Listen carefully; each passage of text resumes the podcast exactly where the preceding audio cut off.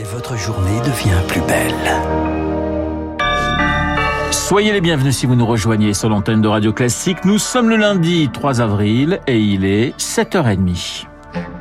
La matinale de Radio Classique avec Renaud Blanc. Et le journal essentiel avec Charles Bonner. Bonjour Charles. Bonjour Renaud, bonjour à tous. À la une ce matin, un acte 2 de la fin de vie. C'est ce que promet Emmanuel Macron qui reçoit ce matin les 184 tirés au sort de la Convention citoyenne sur la fin de vie après quatre mois de travaux. Ils vont rendre leur rapport dans la journée dans lequel ils plaident pour l'ouverture à l'euthanasie et au suicide assisté, mais sous condition des membres de la Convention que Victoire Fort a rencontré hier lors de leur dernière session de travail. Le constat de la Convention citoyenne, la situation actuelle est insuffisante. Un département sur cinq est dépourvu d'unités de soins palliatifs. Hélène, 55 ans, sait déjà ce qu'elle va dire au président. S'il vous plaît, plus de moyens pour notre fin de vie.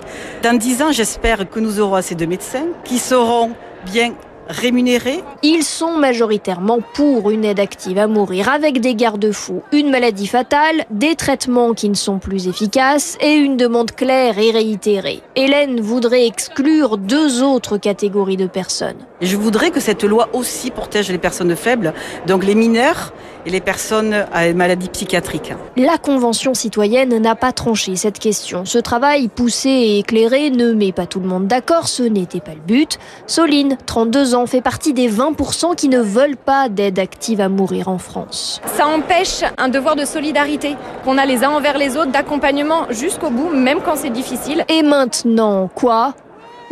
Nous avons eu un travail puissant et le président de la République et ensuite le Parlement saisiront euh, la puissance de nos propos. Au président de tirer les conclusions de ce débat et d'avancer un cadre et un calendrier.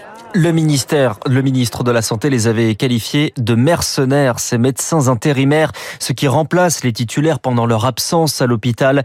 À partir d'aujourd'hui, la rémunération des intérimaires est plafonnée à 1390 euros bruts pour une garde de 24 heures. Charles, euh, entre les partis politiques et les syndicats, Elisabeth Borne consulte toute la semaine. Et ça commence aujourd'hui jusqu'à mercredi. Les oppositions, la majorité, mais pas la gauche, qui refuse. L'intersyndicale, en revanche, ira, y compris la CGT représentée par sa nouvelle secrétaire générale Sophie Binet, élue vendredi matin au terme d'un congrès marqué par des débats virulents.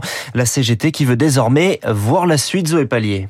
Il faudra tirer des leçons de ce congrès, prévient le chef de la CGT Bouches-du-Rhône, Olivier Matteux, partisan d'une ligne dure et candidat déçu au poste de secrétaire général. Premier signe de rassemblement, l'équipe qui entoure la nouvelle secrétaire générale Sophie Binet, dix personnes aux sensibilités différentes, plus représentatives que la précédente, une synthèse quasi idéale, estime un membre de la commission électorale. La nouvelle direction, elle, promet davantage de démocratie interne, moins de verticalité.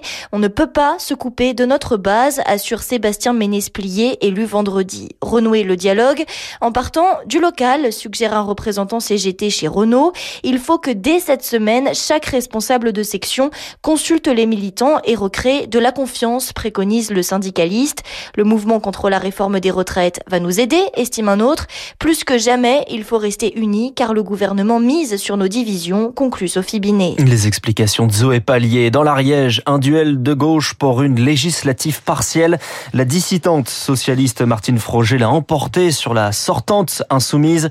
Jean-Luc Mélenchon dénonce une lamentable combine politicienne. Vous écoutez Radio Classique. Il est 7h33. Trois fusillades dans des quartiers populaires à Marseille cette nuit. Avec au moins trois personnes qui sont décédées. Trois autres sont entre la vie et la mort. Cinq sont blessés. À Marseille, 13 personnes sont mortes par balle depuis le début de l'année. La plupart sur fond de trafic de drogue. On y revient dans le détail dans le journal de 8 heures de Lucille Bréau. Elles ont envahi le paysage des grandes villes. Ces trottinettes électriques en libre service, eh bien, elles vont disparaître à Paris à partir du 1er septembre. Le contre l'a emporté à 90% hier dans un référendum local. Moins d'un électeur sur 10 a voté. Charles, la France va se doter d'un nouveau porte-avions. Ce sera le successeur du Charles de Gaulle, mais son nom n'est pas encore connu. Coût de l'opération, 10 milliards d'euros. Mise en service, 2038. Une partie des crédits va être intégrée à la loi budgétaire du ministère des Armées qui prévoit 413 milliards d'euros sur 7 ans dans le contexte de guerre en Ukraine.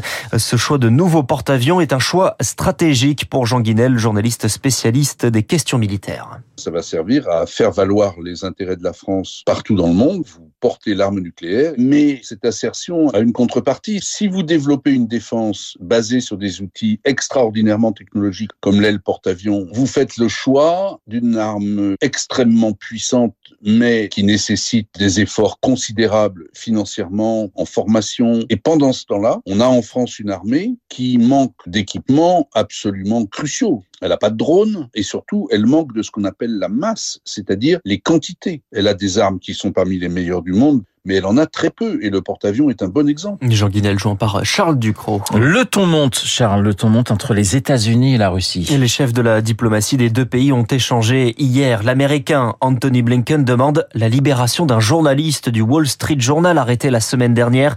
Le Russe Sergei Lavrov lui répond qu'il doit d'abord être jugé.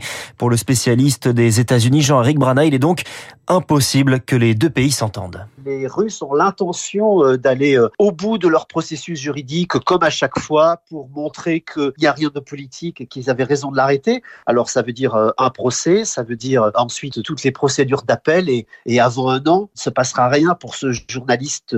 Et ce n'est qu'à la fin de ce processus que ça pourra déboucher sur éventuellement un échange avec un autre criminel. Tout cela, ça ne va que dans le sens de ce durcissement de Poutine vis-à-vis des oppositions et, et des critiques qui peuvent être portées et du regard qu'il peut y avoir sur son pays. C'est donc effectivement très inquiétant de voir que euh, ça se renferme de plus en plus. Jean-Éric Bruna avec euh, Rémi Vallès.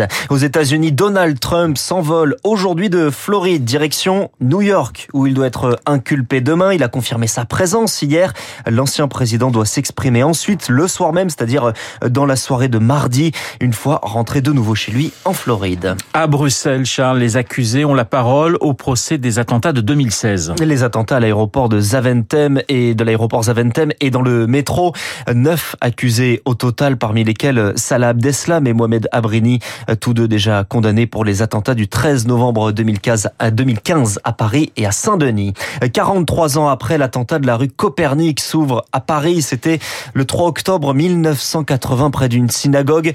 L'unique accusé, un Libano-Canadien de 69 ans, sera absent. L'attentat avait fait 4 morts et 46 blessés. Et nous y reviendrons euh, dans quelques minutes avec euh, le journal imprévisible de Marc Bourreau. On termine avec le week-end de sport du tennis. La première de Daniel Medvedev, vainqueur au Masters 1000 de Miami contre l'Italien Yannick Sinner. Du football, le Paris Saint-Germain dans le dur, deuxième défaite d'affilée. Hier soir à domicile contre Lyon 1-0. Le PSG compte désormais 6 points d'avance sur Marseille et sur Lens. Et puis le Tour des Flandres, et là c'est du cyclisme. Et Tadej Pogacar en solo s'impose pour la première fois à 21 ans le Slovène compte aussi dans son palmarès deux Tours de France. Le journal de 7h30 présenté par euh, Charles Bonner. Il est pratiquement 7h38 sur l'antenne de Radio Classique. Dans un instant, direction Boucha. Boucha il y a un an et ses massacres. On en parle avec euh, le correspondant des échos en Ukraine, Guillaume Tac. À tout de suite.